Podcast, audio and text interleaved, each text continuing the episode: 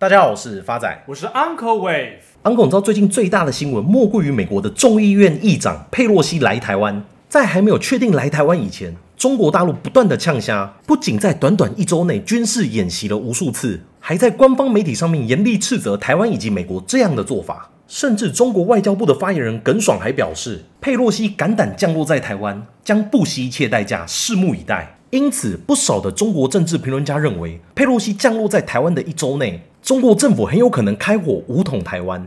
没错，佩洛西此次来台湾，就连 Uncle 这个政治绝缘体也感触良多。就光是他航班的直播，线上就有两百多万人在关心他的飞机动向。而发仔刚刚提到，这次佩洛西来台湾，中国大陆有可能对台湾开火。Uncle 在国安局的好朋友也证实了此事。真的开火了，而且已经开火了。佩洛西下他的君悦酒店的厨房已经开火，为佩洛西做早餐了。Uncle 万万也没想到，第一个对佩洛西开火的居然是酒店的厨师。干，Uncle，你不是说这次佩洛西来台湾有一个行程是来拜访你吗？确实有这件事情，但是 Uncle 把这个宝贵的机会让给台积电董事长刘德音。发仔在这边先跟听众朋友道个歉，浪费了一分钟的时间听 Uncle 这边唬烂。不过话说回来，应该很多听众朋友还不知道佩洛西的来历。南希·佩洛西目前美国众议院的议长，他从一九八七年开始就担任美国众议院的议员。作为民主党人，佩洛西是美国史上第一位女性的众议院议长。她还曾经在二零二零年的二月份，美国总统川普到国会发表国情咨文的时候，只因为川普没有跟他握到手，他就当着记者的面将川普的国情咨文的讲稿撕掉。记者之后追问佩洛西的举动用意，佩洛西表示这已经算是很客气的做法了。所以之后，川普在 Twitter 上面都称呼她为 Crazy Nancy，疯狂的南希。而佩洛西除了政坛的表现以及火爆的个性抢眼以外，她股票的投资绩效更是抢眼。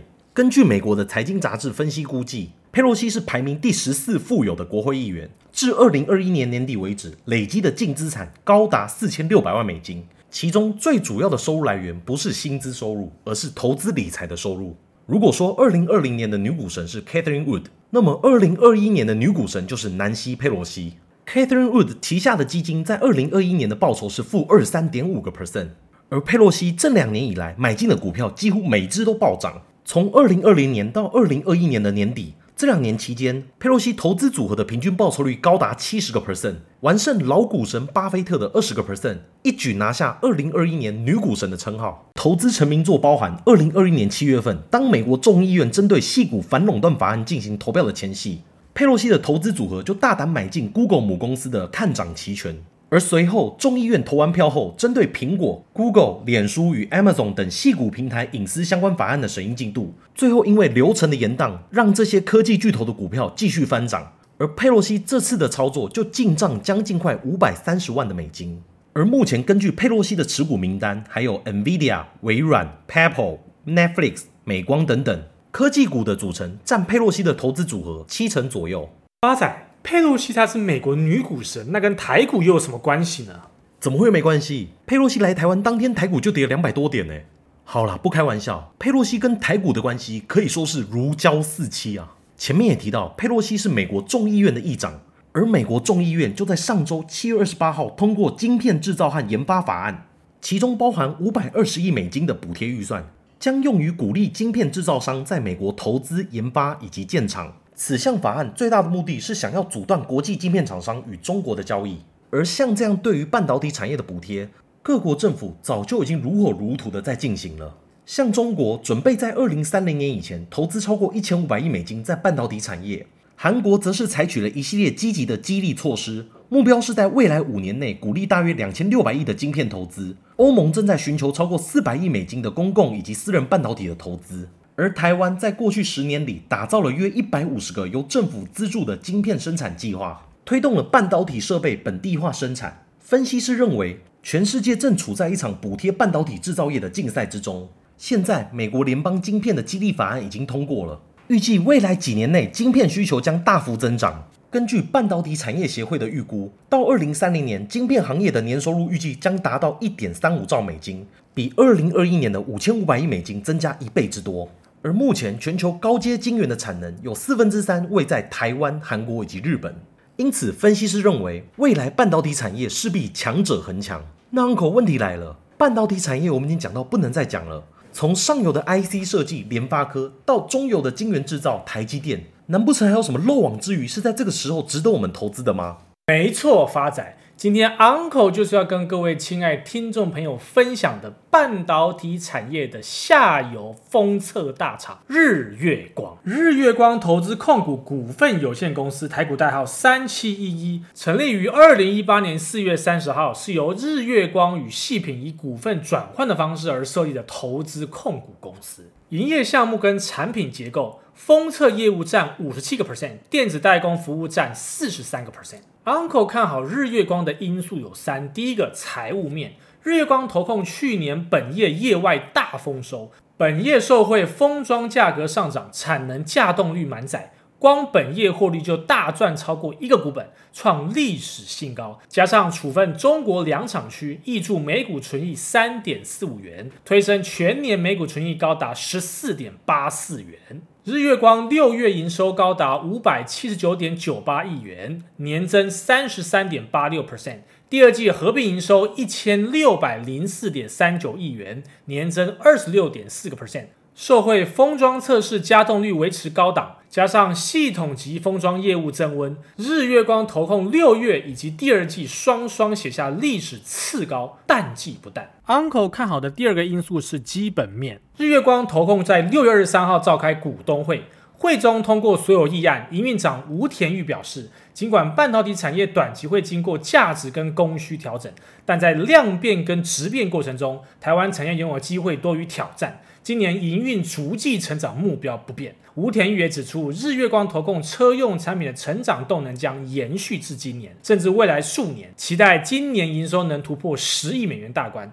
至于系统级封装方面，公司也持续新增并扩大客户组合，期盼新客户成长带动下，营收突破五亿美金。展望后市，吴田玉认为，政府和企业绿能规划将影响半导体长线供应链布局，而人力资源有限将是半导体的新常态。如何利用人工智慧、系统化、自动化面对不同市场需求，也会是新挑战。而台湾产业机会永远多于挑战。同时，他也强调，今年本业报包括打线封装、先进封装、测试以及系统封装等业绩都将持续成长。加上 IDM 委外比重提升，看好封测业务营收创新高，且毛利率、盈利率都将超越历史新高，全年展望非常乐观。日月光投控先前预估，今年半导体市场将年增五到十个 percent，集团营收则较该成长率倍增，达十到二十个 percent。强调现阶段尽管全球外在环境变化，仍然维持该成长的目标。针对车用订单，吴田玉指出，现今车用晶片大多由 IDM 厂掌握。当 IDM 厂扩大外包时，因车用晶片讲究可靠性、性能要求较高，因此偏好选择一线供应商。而日月光投控正式扮演这样的角色。日月光投控于七月十五号举办中立厂第二园区动土典礼，总经理陈天赐表示，尽管消费性电子进行库存调整，但因应长期需求，将持续进行投资。车用需求仍然强劲，预期中立产能将满载至年底，且随着第二园区在二零二四年第三季完工，届时产能可望再增加三成。外资近期出具报告指出，日月光投控今年封测事业将维持高价动率，整体价格相当稳定，加上新台币贬值、系统级封装业绩成长等有利因素，对日月光投控重申买进平等，目标价维持一百二十五元。外资表示，日月光投控第一季表现优于过往季节性。全年也受惠汽车、工业、HPC。五 G 以及 IDM 外包等，加动率将维持高档，加上汇率具优势，可抵消部分成本上涨的压力。外资看好过去数年，随着市场对封测需求的成长，加上产业有纪律的扩厂，整体价格相当的稳健。日月光投控拥有相当大量的打线封装产能，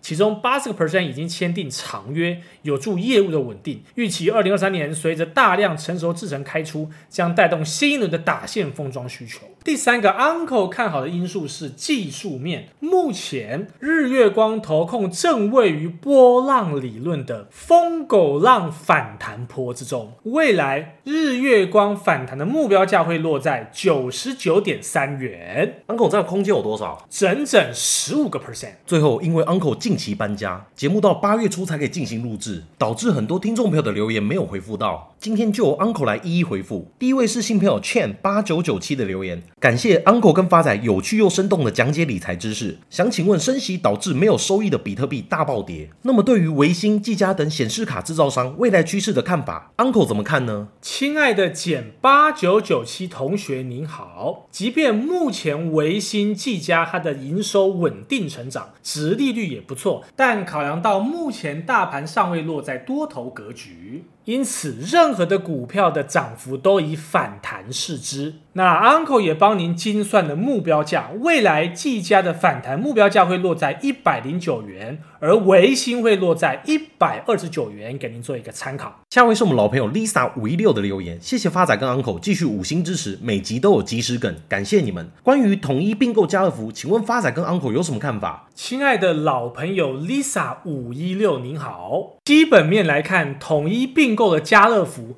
俨然成为零售销售通路的台积电，而至于技术面，统一的短、中、长均线全数翻扬，股价已正式落地，未来反弹的目标价会落在七十九点三。给您做一个参考。下位是新朋友 Stock Loser 的留言，很用心制作而且优良的节目。前两年多头行情，无脑跟朋友单还可以赚钱，想不到空头行情一来，高手全部变断手，只会放着硬凹，让人欲哭无泪。今年真的要冷静思考自己的交易策略，严守停损，才不会赚到的还不够赔。想请教 Uncle，大田汉泉这两档被套很久了，请问有没有反弹价可以参考？亲爱的新朋友 Stock Loser，你好。谢谢你的留言及鼓励。经过 Uncle 帮您精算之后，大田未来的反弹目标价会落在一百三十三元，而汉泉会落在四十一元，给您做一个参考。下位是老朋友吕小玲的来信，Uncle 好，潜水的我又来了。看到頎邦的股价很想梭哈下去，又怕持股太过集中，